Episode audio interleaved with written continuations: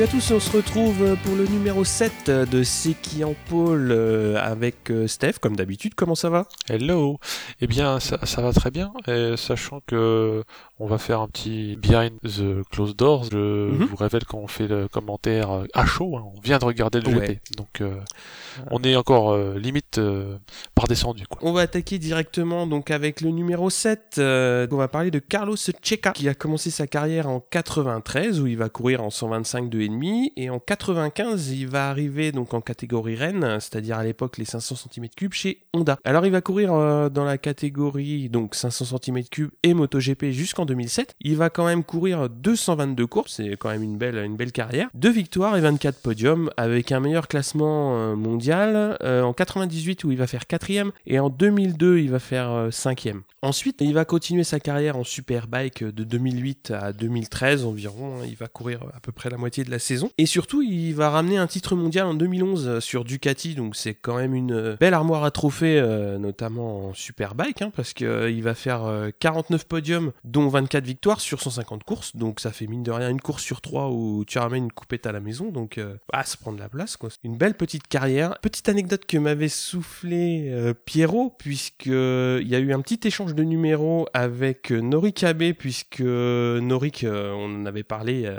portait beaucoup le 6 et Sheka euh, comme on vient d'en parler il porte le, le 7 en général. Et euh, par contre il y a une année où euh, c'est l'inverse. Donc Sheka fait 6 et Abe fait 7 donc cette année c'était en 2001 et en 2002 ils vont échanger leurs numéros bah, pour retrouver leur, petit numéro fétiche autre petite anecdote, euh, donc on a son petit frère David Sheka qui est euh, très très connu euh, parce qu'il court avec le GMT 94 depuis maintenant euh, quasiment une dizaine d'années. C'est une, euh, une famille euh, qui a rapporté quand même pas mal à ce sport. hein. Donc t'as un petit quelque chose à ajouter sur euh, Carlos Sheka Je crois en fait que c'est quand il était contemporain de l'Australien Troy Bellis que j'ai Ouais. beaucoup entendu son nom parce que je suivais le Superbike, parce que j'idolâtrais euh, Oui. Troy Bellis, Oui. Euh, l'homme, l'homme au petit doigt qui manque.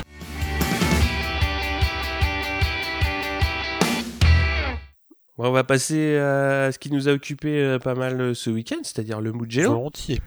avec euh, donc les news, euh, notamment euh, une sale nouvelle donc euh, qui date maintenant d'une dizaine de jours. Un accident de Rossi à l'entraînement en motocross. Il me semble que certains lui avaient fait promettre de ne plus faire ça. Virtus avait fait promettre euh, à la fin de l'ère Ducati fini le motocross, hein, tout au moins euh, rapproché dans la saison. À la limite, s'il veut se faire ça à Mhm. l'intersaison et se casser un os, c'est son problème. Et Graziano, euh, parce que sur tes bons conseils, j'ai regardé euh, les docus de la Dorna, et il y a tout un passage où Graziano, Rossi, le père, euh, se marre avec Mhm. toujours son sourire en sachant qu'effectivement Rossi n'en fera rien, enfin Rossi son fils en tout cas, disait euh, fini le motocross, euh, parce qu'il s'était bien éclaté déjà, hein, il s'était luxé une épaule dans à Ouais, il avait pris une bonne bourre. ouais. Et donc Graziano se marrait à moitié parce que c'est un peu les 400 coups quoi. Il disait, euh, on lui a dit, plus motocross. Bon ça c'était il y a quelques années. Visiblement, bah, ça l'a pas vacciné. Bon, bah, on reviendra un petit peu sur, euh, sur son déroulé. Bon, bah, il a été un petit peu incertain euh, durant, durant toute la semaine. Euh, c'est pareil, il y a Pierrot euh, qui a été l'un des rares à, à noter sur la, la photo euh, le selfie qu'a tweeté donc Valentino quand il Avec était à l'hôpital. qu'il y avait que des filles. hein. Il- Non c'est pas ça qu'il a noté. Oui, avait- Non, non, il y avait que des filles que- dans le champ. Je sais, oui, c'est bien possible qu'il y ait que des filles. Mais surtout, il a noté la bonne barre euh, noire de l'hématome sur, euh, sur le haut de la poitrine de Rossi qui fait penser que, à mon avis, il a pris effectivement une bonne, euh, une bonne Il y avait rental sur, marqué sur le thorax à l'envers. C'était un peu ça, ouais. Je pense qu'il avait le rental euh, qui est rentré un peu fort. Il a pu courir, c'est le principal. Après, oui, il y a eu, il y a eu aussi donc la première semaine euh, des, essais qui se sont tenus à Barcelone suite à la correction du tracé. Donc il va y avoir euh, une nouvelle chicane, notamment sur la, fin du, circuit, qui va être différente de celle du tracé de F1 utilisé en 2016 suite au, au décès de Luis Salom sur ce secteur. Il y a eu énormément de retours négatifs sur cette modification. Le plus franc du collier, ça a été quand même Loris hein, maintenant c'était un circuit de merde. Pour une fois, c'est Crutchlow qui a fait son vieux sage en disant voilà, on peut pas demander une modification et cracher dessus une fois qu'elle est mise en œuvre. Voilà, on verra euh, après, puisque de toute façon, le- la course va arriver bientôt à Barcelone. Oui, en parlant de sécurité ou d'absence de sécurité, ou parfois la sécurité se résume à, à mettre une botte de paille devant les murs en pierre, il y a le Tourist Trophy qui se lance, et c'est toujours aussi euh, anxiogène pour moi de voir Mm. ces images, parce que j'aime pas trop euh, les voir décoller, ou même arriver sur des murs en pierre, euh, avec pas beaucoup de protection, on va dire, ou à travers les villages. Ouais, ouais, c'est clair. Euh, donc j'ai un peu un, un rapport euh, compliqué avec ce spectacle parce que je préfère regarder les résumés une fois que tout est fini et qu'on sait s'il y a eu les drames ou pas. C'est des des motos de la vraie vie ou quasiment sur des routes Mm. de la vraie vie et c'est là le problème. Donc euh, mais c'est ce qu'il y a de mythique c'est aussi la longueur de ce tracé. Je sais pas combien c'est de kilomètres mais c'est c'est beaucoup. Et donc pour l'apprendre, euh, ils- je sais qu'ils mettent 16 minutes à le parcourir. Je crois que le machin fait une soixantaine de bornes. Ah oui, quand même. Bon, bah, c'est pire que je pensais. On a une pensée pour eux, finger crossed. Et pour revenir à nos amis de MotoGP, il y a eu, outre les tests à, à Barcelone, bah, Ducati qui a allé faire ses tests au Mugello le 15 mai, donc un peu, il y a un peu plus de deux semaines. Il y a eu aussi euh, un wet test test sur le mouillé à Valence. Mais il se trouve que bah, c'était ouvert à tout le monde, mais il y a que les marques VDS qui s'y sont collées. Mais Mhm. en même temps, ce que disait Michelin dans les interviews euh, sur le sujet, c'est qu'il faut faire ces tests-là pour homologuer les pneus sous la pluie. Notamment Ouais. bah, leur tenue et leur résistance dans le temps. Parce qu'ils sont tellement tendres que si c'est pas détrempé, euh, la plupart des pneus pluie euh, partent en lambeaux au bout d'un tour pour les zones sèches. Bah oui, oui. Par contre, j'ai une question. Comment tu fais des tests mouillés s'il pleut pas Et ben voilà, alors soit t'attends, surtout euh, en Ouais. Espagne tu peux attendre longtemps, soit tu prends un camtar euh, citerne euh, pour arroser. Ah Et donc euh, je ne sais plus combien ça coûtait, mais il paraît beaucoup. Ça a coûté assez cher de faire ces essais, en arrosant la piste, donc avec un méga Mhm. camion. Il se trouve que ce méga camion est aussi euh, à l'origine des déconvenus de, des marques VDS, mais après Grand Mhm. Prix, parce que euh, tu as peut-être lu comme moi cette euh, nouvelle euh, un petit peu rigolote entre guillemets, c'est que les bras cassés qui s'occupaient du camion citerne sont Mhm. allés choper euh, de l'eau euh, dans une mare, donc ambiance eau stagnante. Alors c'est pas tant euh, qu'il restait des morceaux d'algues, hein, mais il y avait dans cette mare, dans cette eau croupie, euh, des bactéries. Alors tu vas me dire, les bactéries sont tombées malades ou quoi Les pilotes, pas du tout. C'est les motos qui ont pas aimé, parce que quelques jours après, les mécanos de marque BDS ont failli faire un arrêt cardiaque en voyant toutes leurs jolies pièces en magnésium et, Mais et oui. en, bah, euh, on va pas dire inox parce que sinon ça serait pas oxydé, mais beaucoup des pièces euh, de la moto se, se piquaient, voire Ouais. même ils ont eu peur que les étriers euh, soient niqués. Et en faisant leur petite enquête, ils se sont rendus compte qu'effectivement c'était dû aux bactéries qui étaient dans l'eau de la mare du coin plutôt que de la vraie l'eau filtrée ou du moins pure. Euh. Donc je pense que ça, ça fera date et qu'ils feront plus de- pas deux fois la même erreur. Mais nos pauvres amis de marque VDS, euh, il y avait le problème esthétique de certaines pièces, mais il y avait aussi voilà, les étriers qui sont repartis chez Brembo. Problème de fonctionnalité, ouais. Et effectivement, avec les freins, on, on ne plaisante pas. Je pense euh, pas, surtout au Mugello. Voilà, c'était. Surtout quand t'arrives au Bah, Mugello. oui, là, il faut éventuellement pouvoir s'arrêter en bout de ligne droite à 350. Ouais, c'est- oui. Donc, euh, non, non, euh, très mauvaise opération que ce test-là finalement, parce que Mhm. Michelin a été peu convaincu par l'efficacité des tests, et en plus, ils ont niqué les bécanes.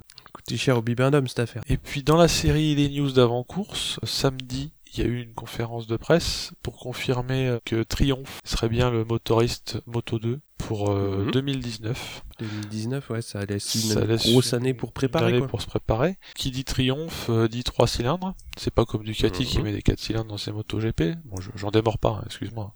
Mhm. Donc Ducatiste de route, euh, je préfère les billes. Mais mettons. Mhm. Euh, je reviens à Triumph. C'est un trois cylindres euh, qui est dérivé, alors Dixit Lacom bullshit, très étroitement euh, des street euh, quelque chose, voire des Daytona, je suppose. Mhm. Donc ce qui a fait dire à un tweetos euh, assez humoristique que bah, n'importe quel euh, blaireau euh, qui aurait un roadster euh, pourrait se prendre pour un pilote. Bon, ça fait aussi partie du délire en même temps. hein. Et chez le motard euh, bas de plafond, bah, c'est important. Donc la cylindrée, ce sera 765 cm3. 765, oui, qui est une cylindrée Ouais. qui est donc euh, supérieure. Alors Après, il suffit qu'il touche un peu à l'alésage, à celle, je crois, des, des, des Daytona, qui, qui c'est plutôt un anagramme, à savoir 675. Là, on est sur 765, c'est ça? 765, c'est ça. Voilà. Donc ben, en, en- en- ce que j'espère par contre, c'est qu'on pourra retrouver ce son des triomphes.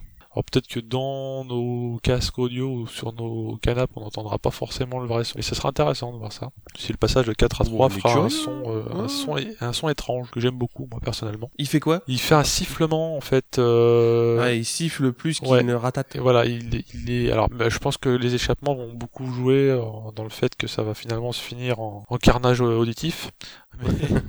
euh, a priori, euh, il, a un, sifflement qui est caractéristique des triomphes. Après, euh, ouais, pour en revenir plus à ce qui s'est passé ce week-end, il y a eu pas mal de pépins physiques dans le paddock, donc avec Rossi dont on a parlé, son petit accident de, de, motocross. Mais ouais, c'était pas le week-end des Italiens, hein, puisqu'on a Yannone qui a passé un week-end assez compliqué, on va dire, hein, en compagnie du Jacob de Lafont italien, puisque a priori il avait une bonne gastro qui l'a pas mal embêté tout le week-end, et surtout Dovi qui s'est réveillé en difficulté euh, le dimanche matin en annonçant euh, une intoxication alimentaire. C'était pas la fête hein, sur le paddock. Mais bon, voilà pour les news euh, d'avant-course. On va passer aux qualifications pour ce Grand Prix d'Italie. On attaque par les Moto 3 et ce qui devait arriver arriva. Ça a été la grosse chasse à l'aspi en Moto 3. Donc je pense que tu as vu comme moi les photos qui ont circulé sur Twitter euh, pour faire le dernier run où les mecs étaient euh, bah tous ensemble, tous ensemble. Ouais. j'ai surtout vu une vidéo où ils se faisaient tous un signe du style vas-y, ils faisaient carrément des signes de la main genre vas-y passe ouais, passe. Ouais, vas-y, passe devant mec. Et Alors après ce qui ce qui va être sympa, c'est euh, le jour où euh, la Dorna va leur dire Bah écoutez, on va vous foutre une moto de devant et puis vous suivez tous, comme ça vous aurez tous la même aspi.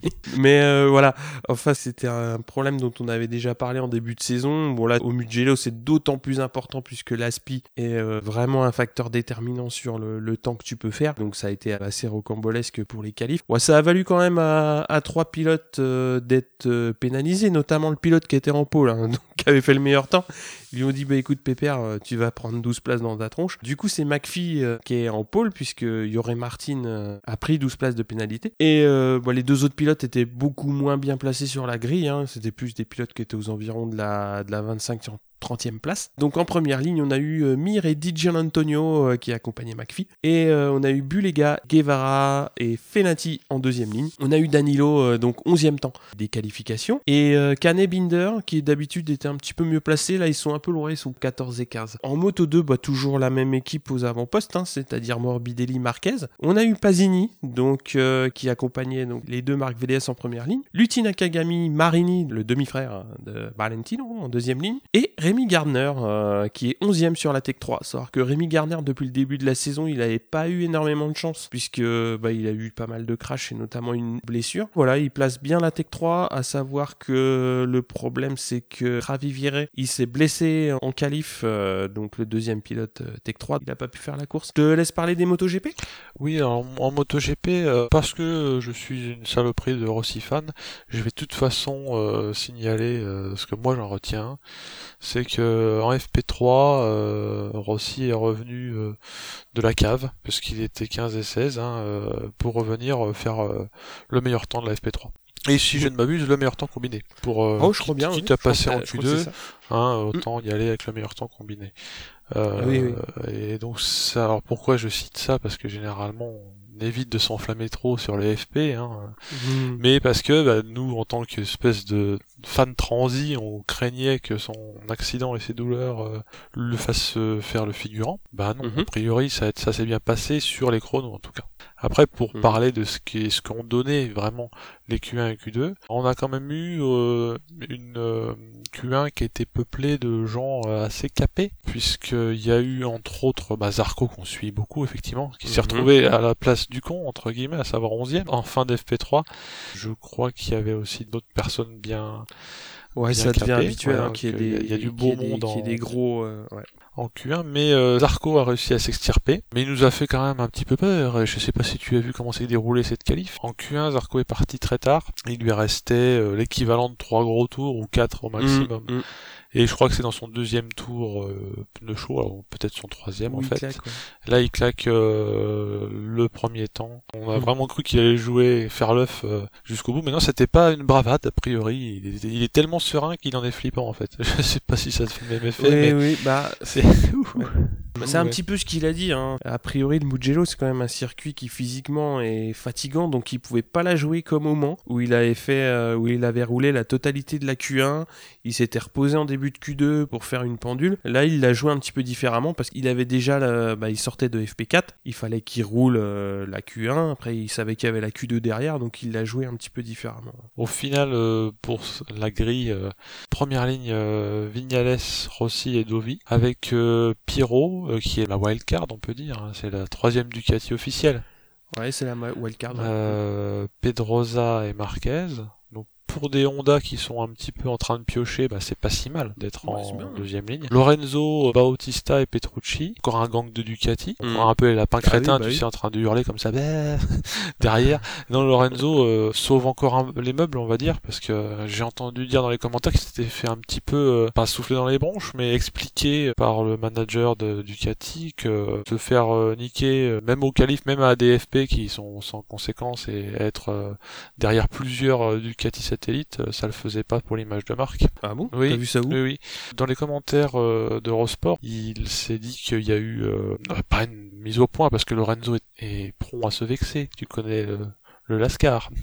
Mais Ah, Donc euh, c'était entre deux séances de débroussaillage, c'est ça? Oui, c'est ça, parce que le temps qui, parce que c'est encore des deux temps, tu sais, son coupe bordure là qu'il Ouais, utilise et puis il était allé faire le plein de la Seat Leon Mm. euh, tout en allant acheter des choupa choups au comptoir. Et donc l'homme euh, l'homme sandwich Lorenzo en fait euh, a priori euh, s'est fait rappeler euh, pas rappeler à l'ordre parce qu'on ne fait pas ça à quelqu'un qu'on paye 10 millions par an, n'est-ce pas? Et on lui a fait mettre dans la balance euh, son contrat mirifique et ses résultats euh, qui sont plus des places d'honneur qu'autre chose. Mi-figue, mi-figue. Voilà, un peu de figue, un peu, mais un peu moisi, tu vas pas sécher, elle a pas séché la. Ouais. Non, non, il, il est certes en, en train de monter en puissance, mais euh, je crois que ça s'agace un peu dans le management du 4. Que, Ok. Voilà, on, Ah va bah, suivre ça. pas au courant, j'avais pas suivi cette petite histoire de Ouais, oui. Et alors euh, dans la série, euh, mets-moi encore un petit coup de pression parce que j'adore ça, que euh, une victoire au Mugello serait, serait très bien, mais que ça ne suffirait pas forcément à en faire une saison réussie. Trois petits points. Donc euh, petit coup de pression là. Ah ouais, Ah carrément. oui, euh, mais alors est-ce est-ce que c'est aussi dû au fait que Ducati est dans le collimateur pour la revente? Je pense que personne n'est serein dans cette écurie, même si euh, le week-end du Mugello est censé être la fête. On a rappelé à Lorenzo qu'il Ouais. fallait pas que les 10 millions euh, ce soit comme les fonds euh, secrets euh, des députés, quoi. Fallait Ducati, c'est pas le Qatar. C'est ça. Donc euh, le robinet, euh, c'est sympa, mais il y, a un y a un château d'eau en amont et il est pas infini. Euh, Voilà. Ok. Donc euh, voilà. Ah, j'étais pas au courant de cette petite ambiance, euh, oui, donc ambiance finalement, j'ai sympathique chez- profité chez de la grille MotoGP pour glisser un peu de gossip euh, parce que ça m'est revenu ouais, en voyant mais- la grille et effectivement il faut, il faut, il il- faut. Lorenzo s'est bien montré notamment, je crois que c'est en FP4, il y avait l'espèce de Fantastic Four qui était dans les quatre premiers chronos du FP4 qui, qui était la, la- le truc qui sert pas. Mhm. Euh, Ah non, ça sert surtout pour faire sert- préparer voilà la pour course. se préparer la course et donc il y avait le retour du Fantastic Four sur les chronos du FP4. D'accord. Euh, Ouais, c'était cool. Ouais, ouais. Et donc Zarco, ben, éprouvé qu'il était euh, par son passage en Q1, Q1. s'est contenté de la 11e place. Sachant qu'il y a eu une petite image sympa aussi qu'on a revue avant la course sur Eurosport en tout cas, qui est que Marquez s'était mis derrière Zarco pour choper un peu sa roue, voir son aspi. Ce qui est quand Mhm. même, maintenant on a presque l'impression que c'est normal, mais c'est pas mal que Marquez s'en serve Ouais. comme lièvre, finalement. Mm. Ah ouais, c'est clair. Donc et Marquez a confirmé après en conférence post-qualif que non non euh, il bouchonnait pas, hein. il n'était pas ralenti par Zarco, il voulait juste euh, un peu se caler dans le rythme quoi. Voilà pour euh, les qualifs. Ok, bah donc on va passer aux courses. MotoGP World Championship about to start. The gloves are off and we are racing. Ouais, bah donc euh, la course Moto 3, hein, euh, c'est parti pour euh, 20 tours. Donc les Italiens euh, ont été bien à la fête euh, quand même euh, au, au départ, puisque Di Gianantonio et Fenati euh, prennent la tête assez vite. Alors Suzuki, Mir et McPhee sont dans le coup. Cette course Moto 3, elle a été quand même très très belle, puisque bah, ça a été une course très serrée euh, de bout en bout, avec notamment à chaque fois que ça passait au T1, hein, c'est-à-dire au, au virage 1, après en bout de ligne droite, T'avais un paquet de 7-8 coureurs qui, à chaque fois, euh, bah, ça venait de de l'aspi, de l'aspi. Donc les gars, euh, ça faisait un bel éventail en, fin de ligne droite. Alors, euh, au début, c'était une petite dizaine de pilotes, hein, mais cette petite histoire, ça a quand même fini, euh, on verra un petit peu plus tard. Il y avait, il y avait 25 coureurs en 3 secondes à 10 ou 11 tours de l'arrivée, donc ça fait vraiment un gros, gros paquet. Au fil des tours, le virage 1, c'est le rendez-vous des freineurs, hein, comme, je l'ai dit, grosse aspi, gros freinage. Martin Binder, Boulega, Mignot, Ramirez, alors tout le monde est dans le paquet de tête, hein, quand t'as un paquet 25, forcément tout le monde est là. Alors la tête de course, ça va énormément bouger entre Fenati, Mignot, Mir, et euh, donc Danilo va chuter dans le 9 tour. La course, ça reste euh, super animée tout le long, et très incertain, parce qu'on a, comme je l'ai dit, un groupe de tête euh, d'une quasiment une vingtaine de pilotes. C'était impossible de savoir qui allait gagner, hein, donc c'était assez chouette à voir. Alors celui qui va tirer son épingle du jeu, c'est Mignot, qui va prendre euh, la tête assez tôt dans le dernier tour avec Di Antonio. Ils vont réussir à partir un petit peu tous les deux, à se détacher un tout petit peu du peloton. Du coup, ça va donner euh, aux Tifosi un beau doublé italien sur le podium, puisque ça va rester comme ça jusqu'à la ligne d'arrivée. Et c'est Guevara qui va faire la troisième place. On va avoir Binder, Canet, McPhee qui vont faire 4, 5, 6. Mir qui est derrière tout le monde, qui est 7. Et Fenati, moi j'avais mis pourtant une petite pièce sur, sur Romano, hein, puisqu'en en Italie en général, il aime bien se montrer. Bah là, fait 13, donc il est un petit peu loin hein, de tout ça. Je suis passé un peu vite en, résumé euh, sur cette course parce qu'il y aurait énormément à dire, mais sur un circuit du Mugello, quand vous avez un groupe de tête qui fait 25 pilotes, c'est super impressionnant à voir. Il y a eu énormément de dépassements, ça a été euh, dans l'ensemble assez propre, il n'y a pas eu de gros clash. C'était vraiment une très très belle course, très serrée, très disputée. Tout le monde a pu aller montrer la moto devant. C'était vraiment super chouette. Hein. Moi, des courses comme ça, j'en veux bien tous les week-ends. Même si au bout du compte, euh, c'est des pilotes euh, qu'on n'a pas l'habitude de voir aux avant-postes, même si euh, Mignot, il est chez VR46, il, il s'était montré un petit peu discret en début de saison, mais clairement, c'était super beau ce qu'il a fait pour sortir du paquet au beau moment, et c'était une très très belle course avec énormément de dépassements en tête, et c'était vraiment vraiment chouette à voir. On leur en veut pas finalement de se faire les courses de lévrier avec le lapin au calife, parce que la course est palpitante. Alors c'est là où arrive la nuance, c'est que quand tu sais que toute la course, tu vas la passer en paquet de 25. Alors c'est pareil, un commentateur qui a fait une super remarque, c'est euh, le Moto 3, il pourrait partir pour 3 tours ou pour 300 tours, de toute façon, euh, c'est pareil. Donc tu vois, c'est là où tu vois toute l'inutilité. C'est toujours bien de faire une pole, c'est toujours bien de montrer la moto, etc., etc. Mais que tu sois premier ou que tu sois 15, si tu te débrouilles bien au départ, t'es dans le bon paquet. Donc il euh, y a au bout du compte pas nécessairement intérêt à foutre le bazar en, en qualif comme ils le font quoi. Après, euh, bon, chacun a sa petite idée là-dessus. Hein. C'est toujours bien de faire la pole, parce qu'à mon avis, il doit y avoir des petites primes. Mais euh, bon, au bout du compte, je, je vois pas l'intérêt de, de, foutre le bordel comme ils le font, quoi. On va passer à la course Moto 2. Donc, comme je l'ai dit, Viré est de la course, puisqu'il a chuté en qualif.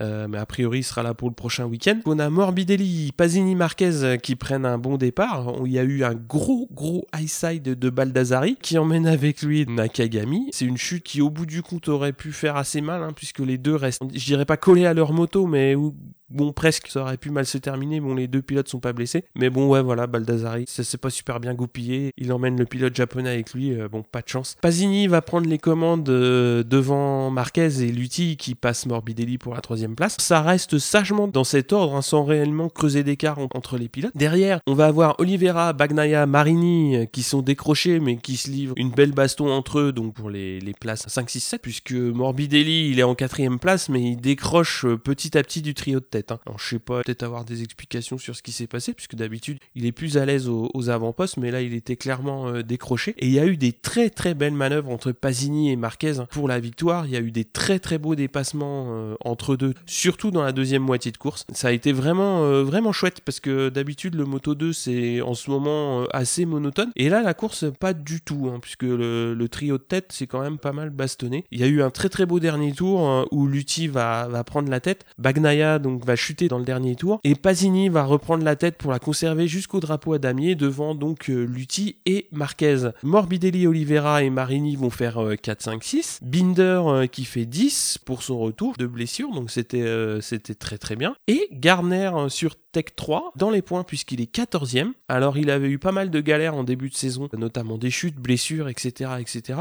Et du coup il marque ses premiers points. Donc c'est vraiment bien pour lui de, de rentrer dans les points de faire une course d'une part pleine, de faire un week-end où euh, bah, il montre qu'il est euh, un petit peu décroché de la tête, mais il n'est pas, pas si loin que ça sur la grille. En course, bah, il est 14e, il marque des points, et c'est très bien pour lui. Donc moi j'aurais deux petites choses à noter euh, sur cette course, hein, notamment donc Pasini qui va la gagner. Savoir que c'est un vieux de la vieille, hein, puisque je sais plus quel âge il a exactement, mais il a énormément roulé sa bosse dans le paddock, puisqu'il a commencé en 2004 en 125, et sa première saison en 2,5, il l'a fait en 2008. Donc tu vois, ça fait quand même 9 ans. Et euh, bah, ça faisait quasiment 8 ans qu'il n'avait pas gagné de course et c'était déjà en Italie. Bah, c'est chouette, je pense que quand tu es italien comme lui, que tu gagnes à la maison, ça doit être euh, un chouette moment. Et on a vu aussi une belle image dans le sens où Baldassari, euh, quand il emmène Nakagami, bah forcément, après, il va dans le motorhome pour s'excuser après le, après le crash. Donc c'est des images qu'on préfère voir, hein, puisqu'on va voir par la suite que des fois c'est... C'est plus compliqué parfois. Ouais, parfois c'est plus compliqué. Voilà une course Moto 2 qui, dans l'ensemble, euh, a quand même montré énormément de, belles choses, euh, surtout sur le trio de tête. Côté Frenchy, on a Cartararo qui fait 18ème, donc ça va faire un bon paquet de week-ends que Cartararo dit que c'est un week-end à oublier. Et euh, au bout du compte, on se souvient de plus beaucoup de week-ends. donc il va falloir vite se remettre à gagner des points, parce que c'est quand même dommage de le voir si loin en course. Tu vas nous parler un petit peu du, du GP, MotoGP? Ah, il y avait un MotoGP au Mugello ce week-end. Ah Ouais. bah alors là, attends, enfin, je- ah oui, c'est vrai. Non, alors sérieusement, hein, parce que bon, bah moi été un petit peu en train de trembler, hein, euh, Rossi, tout ça, qu'est-ce qu'il va faire? D'autant plus que là je raconte ma vie, mais de toute façon c'est euh, c'est moi qui dis. Hein, bon. Euh, j'ai enregistré le truc et j'ai passé toute l'après-midi à attendre que la réunion de famille se passe et ne pas regarder mon fil Twitter. Jamais, jamais, pour pas voir. Tu sais, imagine qu'il y a eu un crash, tu sais, genre j'arrive, je me mate le GP, qu'est-ce que je vois pas? Premier tour, euh, Rossi premier, très bon départ, il vire en tête. Ah oui, il fait un super départ. Donc là, il dose tout le monde. Euh, Les deux Yams sont en wheeling. Alors sur les ralentis, d'ailleurs, je vois qu'ils doivent avoir le réglage anti-wheeling différent des autres marques parce que les, les Yams, elles font des, des- des roues décollées euh, juste avant de freiner au premier virage, ce qui est quand même toujours aussi anxiogène. hein. Mais bon, ça se Mhm. passe bien. Il reste sur ses roues. Tu connais ma passion pour les gens qui restent sur leurs roues, surtout quand c'est Ouais, Rossi oui. suivi par euh, Vignales, espèce de petit salopard. Euh, et, et alors, en Mhm. parlant de petit salopard, Lorenzo qui se montre. Hein, parce que Lorenzo, euh, il se croit autant des grandes heures. Alors, plus sérieusement, et euh, en essayant de pas être trop de mauvaise foi, Lorenzo euh, tient la dragée haute, euh, y compris à Rossi, dès Mhm. le deuxième tour. Euh, donc là, on se dit, waouh, euh, non seulement les Ducats, euh, c'est leur terrain de jeu Mugello, mais là, Lorenzo se réveille, quoi. On a. Il a notamment dosé grâce à la légendaire, euh, n'est-ce pas, euh, bon Murdoch, la vitesse de pointe des Ducats, Ouais, qui, oui. on a l'impression que c'est pas la même catégorie. Hein, vraiment, parce que Ouais, j'ai été bluffé. euh, on revient aux années aussi stoner où, où les autres marques faisaient littéralement de la peine. Alors c'est vrai que c'est une Ah ligne droite d'un kilomètre. Là, au bout du kilomètre, elles, elles accusent euh, un différentiel de vitesse, je ne sais pas de combien. Il y a de la remonte et il n'y a pas besoin d'aspi. Hein. C'est-à-dire que ils sont obligés de Ah non, non, déboîter bah, pour c'est pas se les prendre hein, clairement. C'est ce que tu vois clairement, c'est que les mecs. euh, à la régulière. ouais, ok, ça va m'aider un peu, mais t'inquiète, de toute façon, je te. Oui, je te, je te déboîte. Et Rossi est un fief et freineur, mais même Mm. là-dessus, il peut pas lutter. Et ce qu'il peut faire aussi, c'est quand même essayer de se placer un peu pour que deux trois courbes après, euh, leur fasse un petit inter. Mais euh, grosse grosse puissance des Ducats là, elles ont fait la loi euh, sur la ligne droite. Mhm. Et Marquez montre le bout de son nez, mais on va vite voir que c'est un feu de paille, comme Lorenzo finalement. Il finira par rétrograder, mais ce qu'il faut aussi qu'on note en parlant des bouts de ligne droite épiques, c'est le bout de ligne droite à la fin du deuxième tour où Dovi manque de s'en mettre une très belle avec un guidonnage de ouf. Le ralenti euh, me fait frissonner rien que d'y repenser. Ouais. On voit un truc qui Je voudrais ça pas- bouge dans tous les sens. Ah, Je voudrais pas être sur la selle à ce moment-là. Ah ouais, non, mais n'importe quoi. Ça- je ne sais pas comment il fait pour attraper ça, mais ça, ça Ouais. passe. Gros mental. Euh, y a un autre qui a un gros mental, c'est Petrucci, parce que au, au moment où il y a un peloton de tête euh, qui est composé, alors l'ordre change assez souvent dans les 5-6 premiers tours, de Vignales, euh, Dovi, Rossi. Derrière, Fissa euh, Petrucci euh, pointe son nez, et il va faire mieux que de pointer son nez, il va euh, recoller à ce magma de 4 pour après euh, faire son chemin. Vignales euh, prend les commandes, et Dovi euh, passe Rossi, donc tu as finalement ce trio de tête qui va se stabiliser relativement longtemps, Vignales, Dovi et Rossi. Par contre, assez vite, euh, enfin assez vite sur, certes une erreur de Vignales, mais euh, une belle manœuvre aussi de Dovi. Euh, Mhm. Dovi passe premier. Et euh, Vignales va le chasser. Mais Rossi est pas aussi bien qu'on l'avait vu dans les tout premiers tours, Mm. qui fait un peu le yo-yo. Alors sur ces entrefaits, euh, Espargaro se tape un right-through euh, qui signifie euh, au, revoir la, au revoir la course quasiment, Ouais. parce qu'il a bougé euh, d'un bon petit mètre quand même, certes. hein. Ça l'a pas avantagé, mais ça a suffi à ce qu'il se tape un right-through. Comme je l'avais déjà évoqué, euh, Lorenzo baisse et pendant ce temps aussi Zarco refait son petit bout de chemin parce qu'il passe Mm. de 11 à 9 assez vite et puis végète en 9 place, enfin végète en 9 place, j'aimerais bien, mais il réussit quand même à remonter aussi euh, au forceps, piquer la 7 place à Lorenzo, donc on va dire que Ouais. les destins de Zarco et de Lorenzo se croisent. Dovi passe en tête euh, et je, je prends la liberté d'appeler ce petit con de Petrucci. Prends la troisième place à Rossi. Parce que, ok, c'est un Ouais. Italien, ok, il est sur Ducati, mais quand même, il passe le docteur. Ouais, Donc, si- c'était une belle, une belle manœuvre et surtout. Ah euh, oui, oui, après. tout à euh, fait. Mais je- pourquoi je l'appelle ce petit con de Petrucci? Parce que je, je suis avec mon boulier, tu vois, à compter les points que Rossi ça se, se fait pas prend de- sur Vignales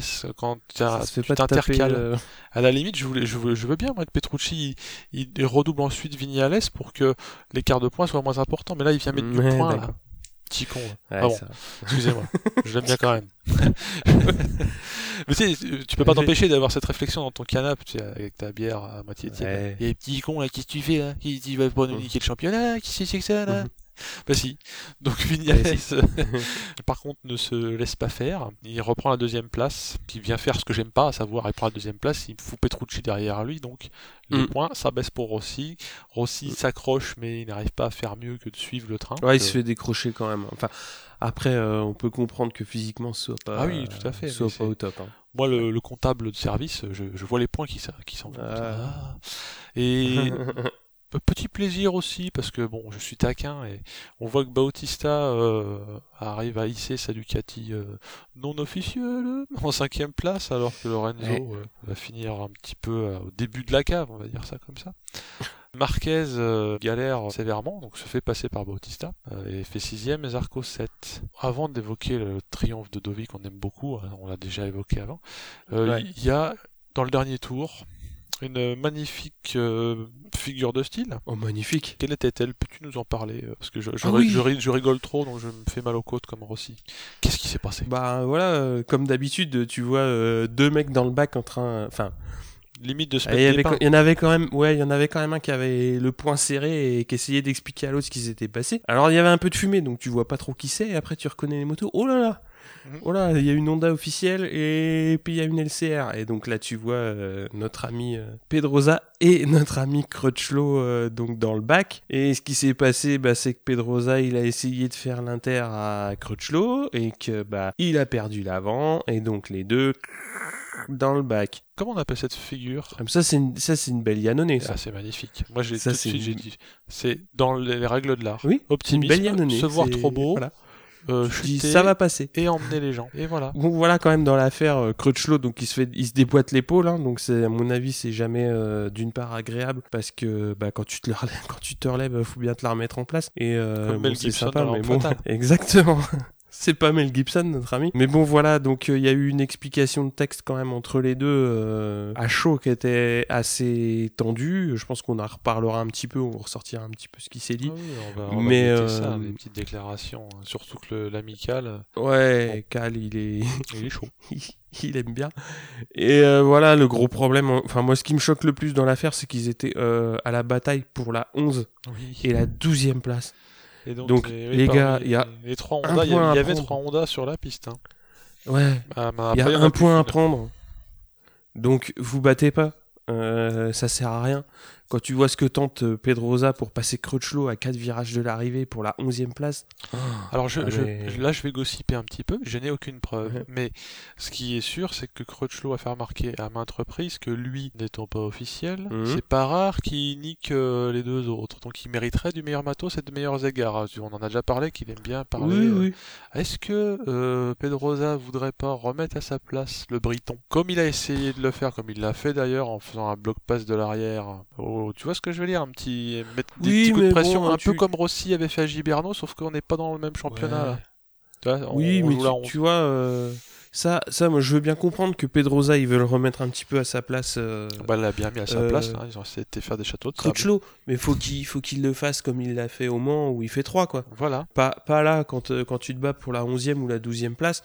Bon, Voilà quoi, t'as plus rien à jouer. euh, le, le- pff, ouais, voilà, tout ce que t'as à gagner, c'est de foutre au bac avec un pote. Moi, j'ai trouvé que la manœuvre était euh, quand même vachement optimiste euh, pour euh, pour ça quoi. Et donc, euh, ouais, c'était euh, c'était un ouais. Quand tu dis c'est une Yannone, bah ouais, c'est une belle dans les quoi. règles de l'art, puisque les deux tombent c'est là. C'est important belle connerie, hein.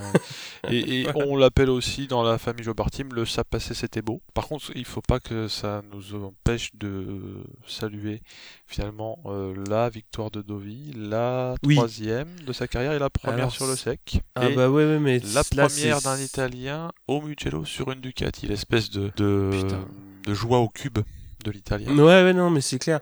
Et puis surtout, quand tu vois sa course dans la globalité, elle est super. Il remonte petit à petit euh, tout le monde. Et une fois qu'il est en tête, il est bien en tête, il a son tempo. Personne va venir l'embêter. Il va prendre aucun risque. Ça va être super propre. Et euh, Ah, c'était hein, a- c'était c'était du Dovi. Hein, il y a absolument rien à beau. dire. Et moi, je suis vraiment très très content pour lui parce que c'est un mec qui s'est quand même euh, énormément donné pour remettre Ducati sur de bons rails. On a eu maintes fois l'occasion de le rappeler et qu'il puisse offrir à Ducati une victoire au Mugello aussi belle. Pour lui, je pense que c'est une très très belle histoire.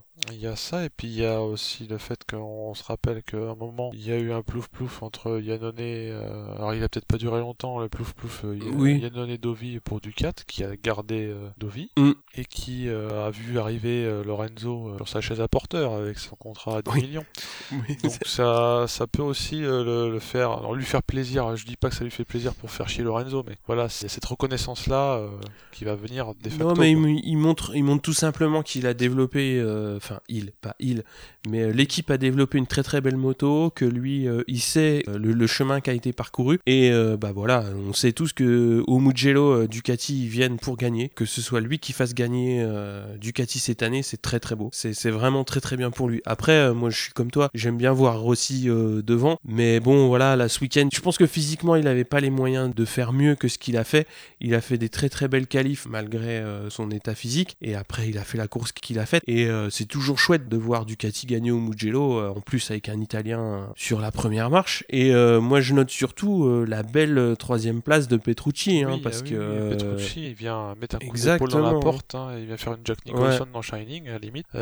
Et donc ça passe, et donc ça remet Lorenzo d'autant plus à mal qu'il y a non seulement Petrucci, mais Bautista. oui, ah, ça c'est- beaucoup plus.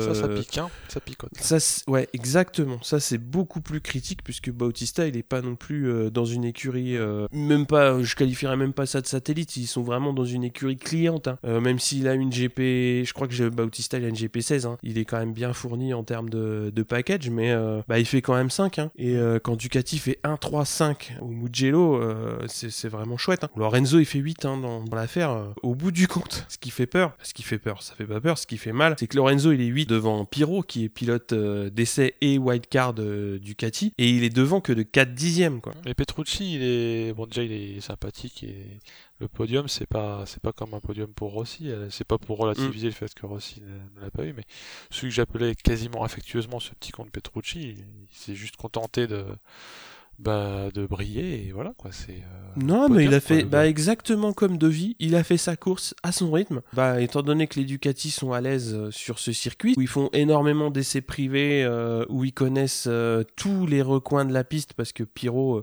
il doit y faire des tours, mais il doit y passer sa vie au Mugello.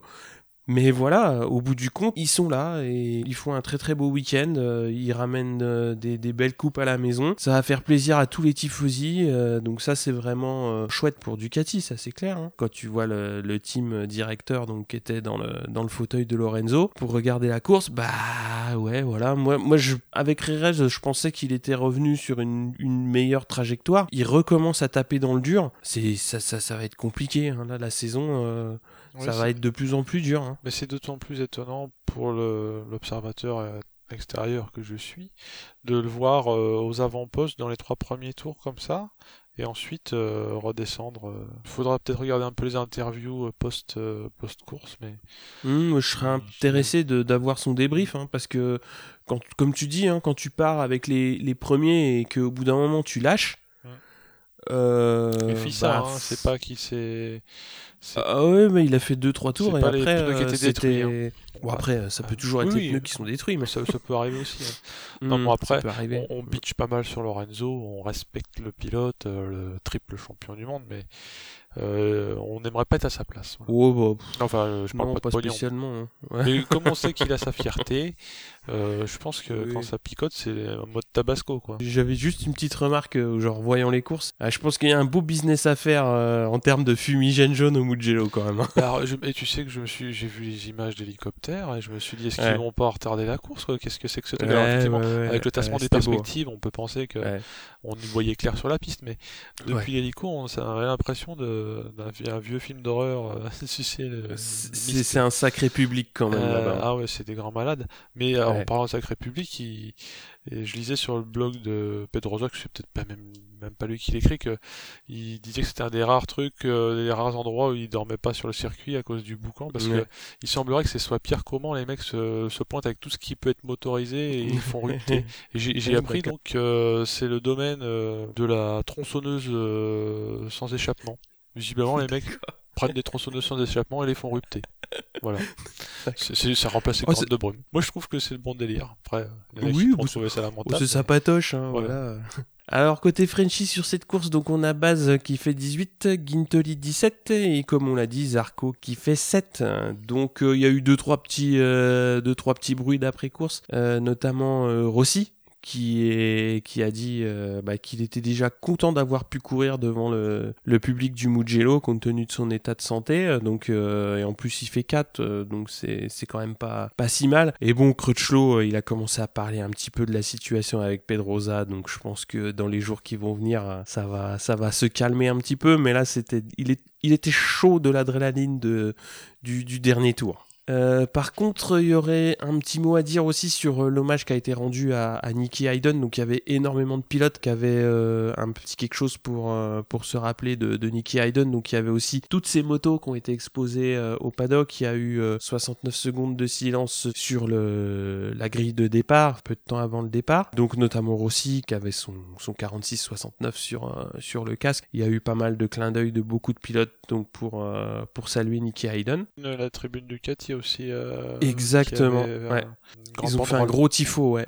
Un beau tifo pour, euh, pour Nicky Hayden, donc qui a été un pilote Ducati pendant longtemps et euh, qui avait marqué les, les tifosi. Au niveau du championnat, en Moto 3, on a Mir qui est toujours en tête avec 108 points, Canet deuxième avec 74 et Di Antonio qui, euh, mine de rien, est troisième avec 71 points. Donc c'est un pilote euh, dont on a assez peu entendu parler sur les premières courses, mais il était toujours euh, euh, pas trop mal placé. Et là, étant donné qu'il a fait un beau podium, bah, ça, le, ça leur place tout de suite euh, au, championnat. Bon, bah, Mir. Il a quand même euh, 34 points d'avance sur Canet, donc c'est euh, un bon petit matelas. En Moto 2, petit resserrement, puisque Morbidelli euh, est à 113 points. On a Lutti qui est deuxième à 100 points. Et euh, Alex Marquez troisième à 78 en MotoGP. Donc euh, Vignales euh, en tête avec 105, Dovizioso qui prend la deuxième place avec 79 points et Rossi troisième 75. Alors euh, on a toujours euh, Zarco, euh, bon il a perdu une place là, il est sixième au championnat. Il est premier indépendant avec 22 points d'avance sur le deuxième et premier rookie avec 23 points d'avance sur le deuxième. Je vais aussi suivre Zarco parce que je pense qu'au bout d'un moment il va être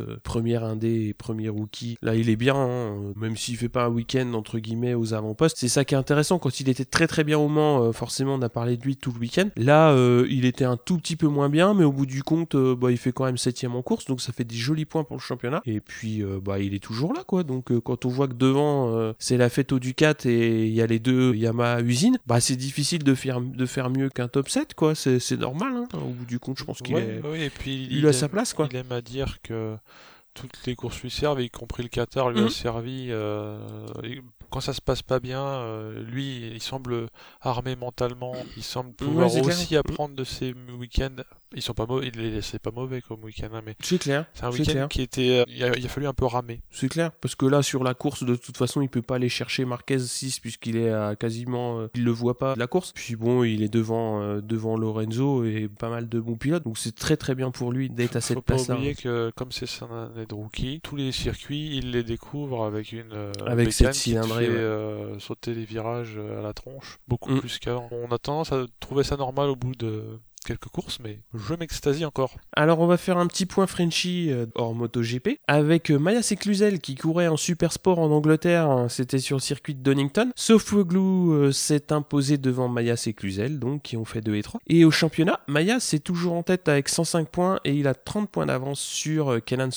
Donc on va continuer à les suivre et en complément, on va suivre aussi un petit peu Florian Marino qui fait un beau début de saison en Stock 1000, euh, une catégorie qui court les mêmes week-ends les Superbikes Super Sport Mondial et il est troisième au championnat. Donc on va essayer de voir un petit peu comment ça va évoluer euh, au fil de la saison.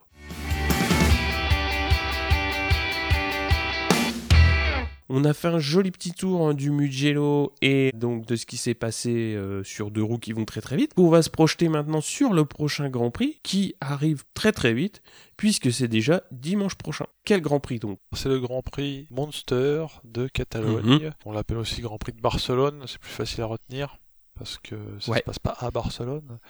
Notamment parce que c'est les petits gars de Montmélo euh, qui ont amené le pognon pour faire le circuit. Montmélo, c'est un- Mhm.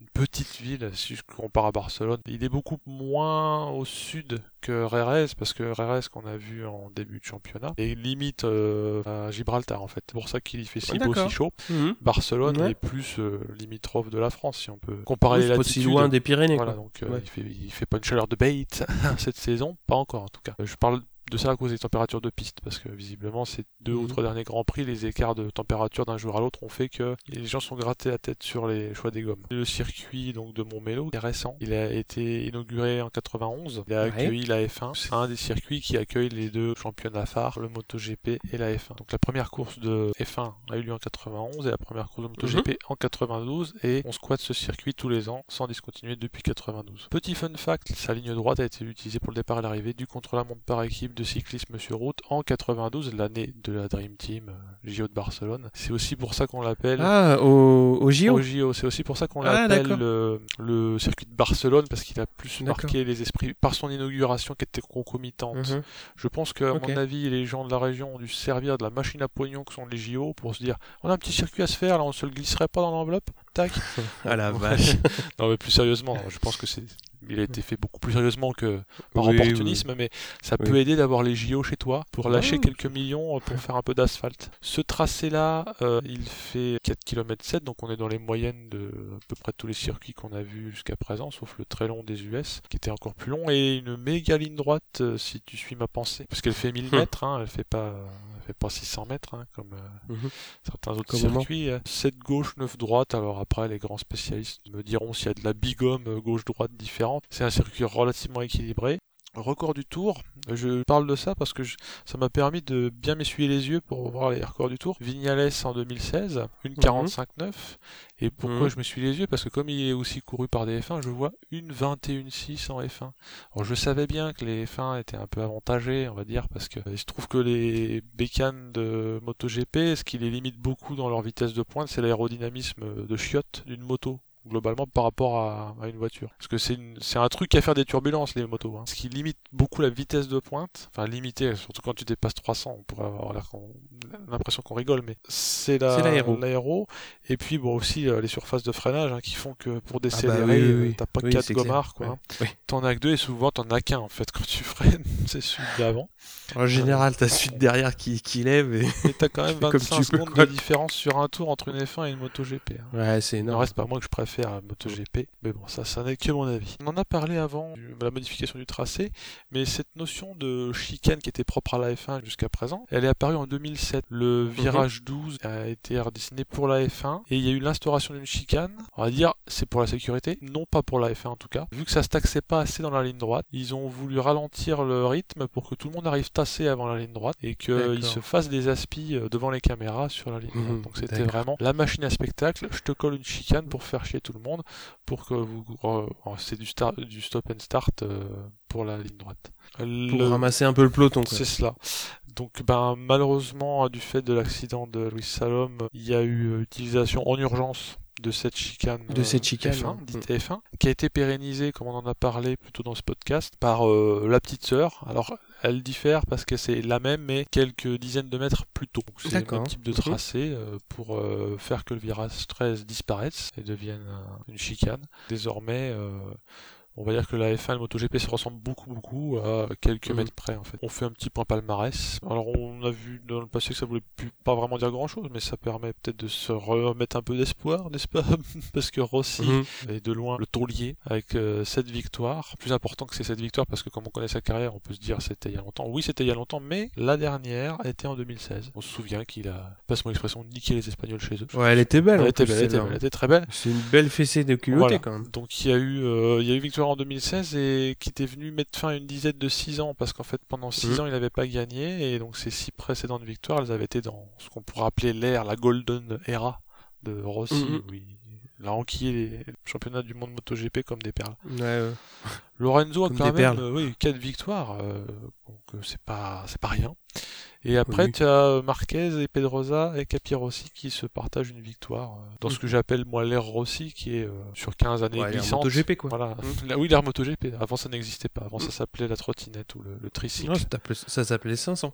Ah oui, c'est ça. Non mais je, je ne connais pas. Cette espèce de connard. C'est France, tout ça. Ouais, c'est trop bien. Mais bien sûr que c'est trop bien. hein. J'ai d'ailleurs, euh, sur tes bons conseils, on se raconte un peu nos vies, regardez les docus que tu citais euh, lors du dernier podcast. Alors oui, justement, euh, il y a un autre petit truc qu'ils ont fait pour euh, le Grand Prix d'Italie. Ils ont offert euh, en vidéo gratuite euh, des Grands Prix, donc un petit peu comme ce qui s'était fait au Grand Prix de France, on vous en avait parlé. Et j'espère franchement que MotoGP.com, donc pour pas leur faire de pub, vont continuer à faire ça, puisque c'est toujours sympathique de revoir de très très vieilles courses. Après, ça dépend entre guillemets de ce qu'on aime bien voir, mais là, on parlait justement des, des MotoGP et aussi des 500 cm3. Moi, j'adore revoir les départs de course de 500 cm3 où les mecs ils avaient pas d'anti-wheelie, ils géraient tout à la poignée de gaz et c'était vraiment super beau à voir. Moi, je ne me lasse pas de revoir des vieux départs euh, avec des 500. C'était beau, hein. c'était. Moi, j'adorais les voir. Je pense que certes le style a changé un petit peu, euh, Ouais. où maintenant Mm. il pose le coude, mais c'est vraiment euh, des grands malades. Voilà. Oui, c'était c'était beau. Enfin, c'était. euh, Je dis pas que maintenant c'est pas beau, mais. euh, Non, non, mais dans, dans l'ère 500, en plus, t'as eu les euh, parce que là, je fais mon malin, vu que j'ai regardé les docus que tu m'avais conseillé il y a pas longtemps. a priori, il y a une ère aussi du deux temps où euh, la puissance des machines a fait que t'étais obligé d'avoir de la glisse, parce que Oui. l'arrière ne pouvait plus encaisser les chevaux qui arrivaient. Mm. Plus précisément le couple qui arrivait. Donc en fait, ont été favorisés pendant de nombreuses années les pilotes US ou australiens qui étaient de l'école de la glisse. Cité Hayden lors du dernier numéro. Effectivement, t'avais euh, ben les gens que ça n'embêtait pas trop que ça drifte un peu. hein, Ouais. pour, euh, Qui faisait avec voilà, ils faisaient avec, et voire même euh, avec les deux roues, euh, l'avant et l'arrière qui dérapaient. Bah oui. Euh, bah, se sont trouvés, euh, on va pas dire favorisés, mais c'était un, un des grands Le changements. style collait à la, à la Ouais, moto. ouais, c'est un des grands changements euh, de type de pilotage avant que Mm. les gens euh, déhanchent encore plus et posent limite Oui. le casque. Bah, ça a Ouais. été euh, le- la relative non-adhérence dans certaines courbes qu'on retrouve encore c'est aujourd'hui, hein. notamment avec un grand malade comme Marquez qui rentre tout en travers. Bon, bah écoute, euh, sur ces bonnes paroles, on va se quitter. Euh, merci à toi pour euh, ta participation, Steph, et on va, On va surtout se retrouver très vite. on va se retrouver la semaine prochaine pour le Grand Prix de Catalogne. Miam miam. Bah, D'ici là, les petits clous, stay tuned et puis regardez les déclarations fra- fracassantes du paddock. Ouais. Et puis on vous en fera un petit best-of. À bientôt. Ciao. ciao. ciao.